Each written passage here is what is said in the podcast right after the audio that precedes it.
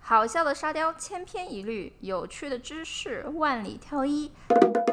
呃呃呃呃呃，知识知识知识沙雕沙雕沙雕，就在知识与沙雕。呃， 赶快来吧。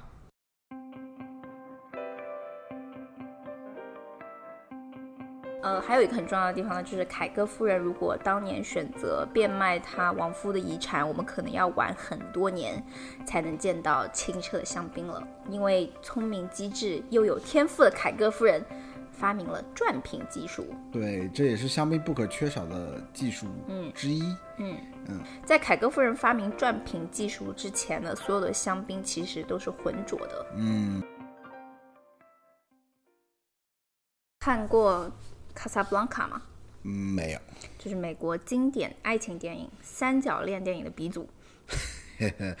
前面讲了美剧的各种排列组合，现在也要讲三角恋吗？哎，不是不是，我要讲的其实和三角恋没关系，就是这部电影里面出现了一瓶香槟，啊，嗯，就这个男主角 Rick 开了一个酒吧，然后非常热闹那种，这是二战时期，by the way。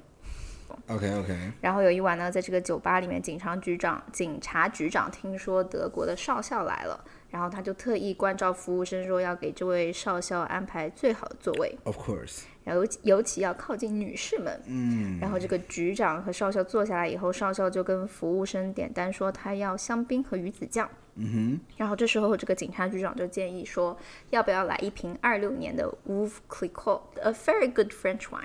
嗯嗯，所以二战时期热闹的酒吧最好的座位搭配这样的夜晚的，必须是一瓶 Wouv Clicquot。哦，就是凯歌香槟，对，凯歌香槟的成功其实归功于一位女士，后人尊崇她为 Condon de la Champagne，哦，炫耀法语的意思，呃，香槟贵夫人。你不要给我招黑，嘿嘿我，练了好久啊，其实我我也不知道对不对。所以这位女士呢是呃 p o s a d o n 家族的千金，从小接受良好的教育，又受父亲纺织品生意的熏陶，就很有 business mind。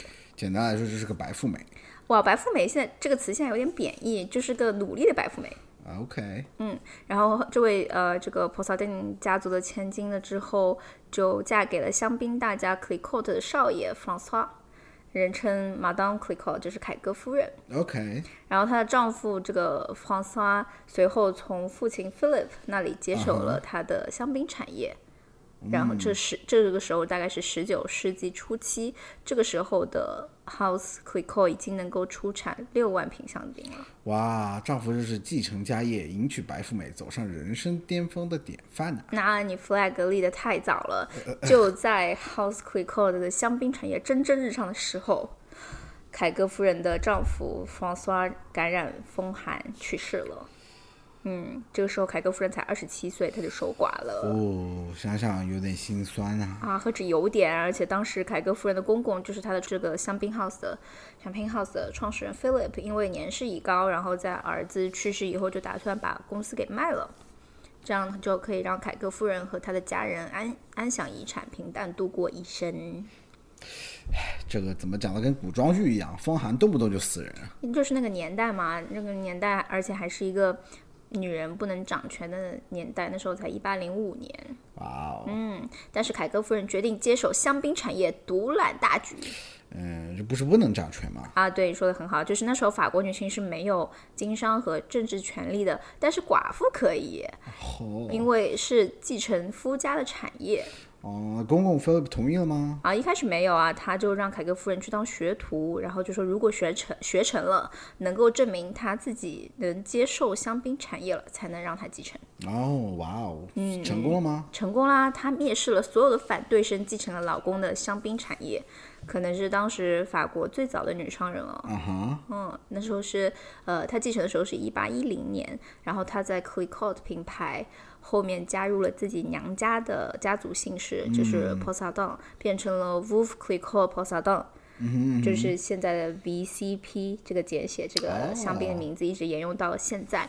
然后 Wolf Wolf 是法语寡妇的意思，啊哈，所以凯歌香槟有的时候也会被称为寡妇人香槟。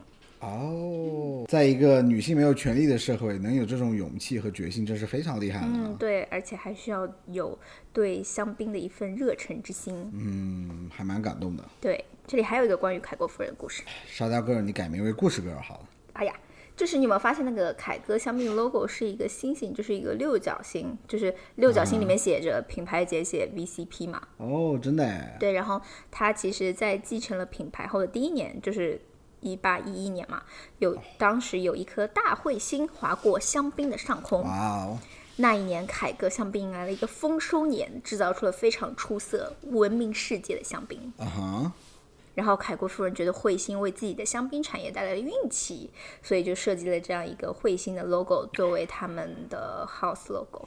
嗯，你这一波营销故事，我给你打一百二十分。明明是一个很浪漫、很美好的故事，好不好？怎么又变成到你这儿就变成营销故事呢？不过其实我自己要打破这个浪漫美好的故事了，哈哈，因为、因为其实葡萄酒界真的有彗星年这个概念，这是个 Comet Vintage 知识 boy，你知道吗？我不知道哎。哇塞，总算有你不知道了，我好兴奋哦！这 by the way，彗星年这个词是我翻译的，我不知道中文叫啥哎。回头查一查。所谓这个 comet vintage，就是指是历史上有大彗星划过地球上空的那些年份，然后那一年的葡萄就特别特别厉害，什么彗星啊？就是那个你的名字里面的那种彗星我的名字里面的彗星？啊，不是，就是那个日本动画电影，哦，不是你，不是你，哎呀，不是你名字里，哎呦喂。Anyways，一一八一一年就是这个彗星年，然后当时大彗星划过了几 个法国的名产地的上空，其中包括香香槟、champagne、呃波尔多、波多、干邑、cognac 和苏代 sauté。这是法语教学栏目。啊，你还是不要学我，我这个自己偷练了好久啊，哈哈哈哈哈。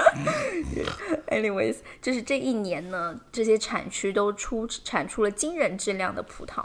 哦，大彗星还真有这种功效啊！那别学种葡萄了，学学怎么求彗星吧。没有没有没有，真的只是凑巧而已。啊，就是历史上有好几年都出现这样的彗星，然后偏偏那几年的葡萄都特别屌，然后酿的酒也特别屌，反正有大彗星的那一年就是特别屌。不好意思，我的词汇好贫乏哦。嗯，你知道 就好。诶，OK，那一八一一年是彗星年，所以除了一八一一年，还有什么其他的年份呢？啊，好问题，我看看。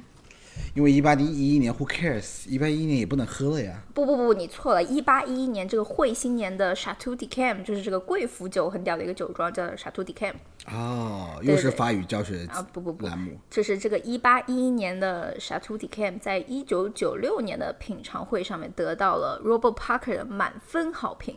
呃，等等等一下，等一下，让我按计算机，这个一八一一年移到一九九六年，啊，你不用按了，我帮你算好了。这瓶酒在九六年的时候已经装瓶了一百八十五年了， Oh my god！对呀、你应该再震惊一点才对。 哈，这样够震惊吗？可以可以超级厉害。所以贵腐酒这感觉还真是可以 last forever，一百八十五年，还是震撼到了我。对，然后这个 Chateau d e c a m 和呃贵腐酒，我们下次可以讲讲。然后 Chateau d e c a m 的主人也是一位寡妇，而且她比凯歌夫人还要悲情。我们不是这集来填坑的，你怎么又挖了一个？哎呀呀，呃，不过这个甜酒还是蛮好的，我们可以做一期。嗯，据说迪奥现在的彩妆也使用了 Chateau d e c a m 的贵腐葡萄渣哟。哇塞，这这这这都行啊，可以啊，为都是一家人，为什么不利用起来？哦，好吧，也对，呃，这个傻兔 DKM 也是 LVMH 旗下的，大家知道 Dior Beauty 和 Christian Dior 也早被 LVMH 给承包了，对啊，所以我都说了，我毕生的梦想就是被 LVMH 给买了呀。嗯你好好加油。 Anyways，离我们最近的彗星年是一九八九年。哦，这个彗星年很靠谱哎！一九八九年的 a u b r y o n 呃，这个侯伯王也是 Robert Parker 满分。不过没有一九八九年的东盆让，也也可见这个彗星年其实就是个玄学了。呃，哈哈哈。嗯，好了好了，又从凯国夫人的彗星 logo 扯远了。呃，那我们回到凯歌夫人。对，然后呃，还有一个很重要的地方呢，就是凯歌夫人如果当年选择变卖她亡夫的遗产，我们可能要晚很多年才能见到清澈的香槟了。因为聪明机智又有天赋的凯歌夫人发明了转瓶技术。 对，这也是香槟不可缺少的技术之一。嗯我们回到了这个主 题，总算回来了。对对对，绕了一大圈。 绕绕了一百八十五年。呃，上一集我们讲到这个气泡是因为瓶内存活的 yeast 酵母在温度变高的时候再次活跃在瓶里二次发酵，然后而产生的二氧化碳。嗯嗯嗯，也就是说，在这个二次发酵完成的时候，瓶里还有很多带的 yeast，这个挂了的 yeast 叫 lees。嗯，那这个 lees 呢，会让酒看上去很浑浊。嗯，对，所以凯歌夫人在在凯歌夫人发明转瓶技术之前呢，所有的香槟其实都是浑浊的。嗯，就好像大家看那个康布茶里面一样的沉淀物。嗯，说的很好，对对对，就是恐怖茶里面那种沉淀物 dead yeast。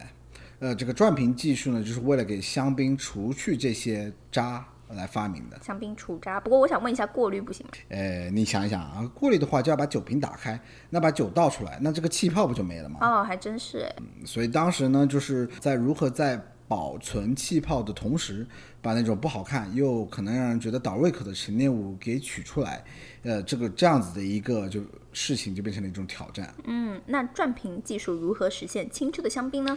哎，这段不是你讲吗？啊，我讲了半天了，给你发挥一下嘛。呃，好吧，好吧，这个装瓶了以后呢，在等待二次发酵产生二氧化碳的过程中，会把香槟瓶呈四十五度倒插在架子上，让地心引力把沉淀物慢慢的带到瓶口。啊、可是如果这样插着不动的话，沉淀物并不会全部聚集到瓶口，会残留在这个瓶壁上。嗯嗯，然后凯歌夫人就发现她需要转动这个瓶子，就是每隔两天转这个瓶子，每次大概转四十五度，每瓶要转二十五次。每次转的时候，都会让更多的沉淀物聚集在瓶口。好绕口啊，这个好像那个好像一个 rap。对对对， 啊，好像真的可以、啊。Anyway，其实反正他一直去转它，然后这个也很难解释，就是我们贴个 YouTube 吧，嗯，好啊，或者你自己买一个空布茶在家里感受一下，哦，也可以，也可以。哎，然后此时有 link。嗯，对，嗯，这个过程呢，总共大概要花在六周以上，才能让沉淀物全部聚集在瓶口的部分，呈现晶莹剔透的香槟。而且这个过程是纯手动的，对吧？嗯，Well，当年这个肯定是纯手动的，现在有机器做这个事做这个事情，当然还有很多 Prestige Champagne House 还是靠手动的，人力更能微调，更能控制质量。哦，那当这个沉淀物全部聚集在瓶口的时候，要如何取出来呢？哎，好问题。嗯，然后在这个瓶口的这个部分急速降温，让沉淀物冷冻，然后打开瓶盖，嘣的一下，这个很冷很冷的沉淀物就被冻起来的沉淀物就飞了出来。呃，那当年在操作的时候肯定是用冰块降温的，现在是用的液态氮。哦，好酷哦！所以当年就是凯歌夫人发明了这样的转瓶除渣技术，而得到了清澈的香槟。嗯，而且凯歌夫人在销售香槟的时候是不走寻常寻常路，就是她销往俄罗斯，然后得到了俄国沙皇的厚爱。啊、所以他也是也算是把香槟带出欧洲的第一人了。嗯，对，而且她还发发明了 rosé champagne，制造出了粉色的香槟。哇哦，传奇的凯歌夫人。对，下次和小凯哥相槟的时候，记得分享给小伙伴，在我们知识与沙雕听到的传奇故事哦。 那哈哈哈，这一波硬广非常棒棒。对对对，说实话，前面刚刚讲的这个香槟除渣的这个过程，就是这个转瓶啊、冷冻啊，然后取出来啊什么之类的，沙雕 girl 其实也听了很多遍，才明白到底是怎么一回事。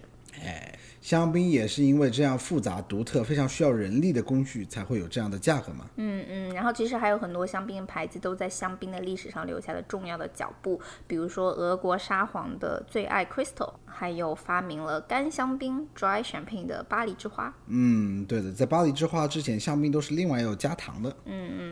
而且我们这两集讲的都是香槟大家，就是呃那种 big champagne house。比如说我们前面讲，前面一集讲这个东培让每年要产五百万瓶，然后这个凯歌夫人，这个凯歌香槟每年更是有惊人的一千九百万瓶的产量。对，为了表现我们是博学的 UP 主，不能只提香槟大家。下一集我们分享一些小众的香槟，还有香槟地区以外的 sparkling wine 吧。好的，还有嗯，还有香槟不在，还有法国不在香槟地区的 sparkling wine 叫啥？还有法国以外的 sparkling wine 叫啥？还有我们推荐在纽约去哪里喝香槟？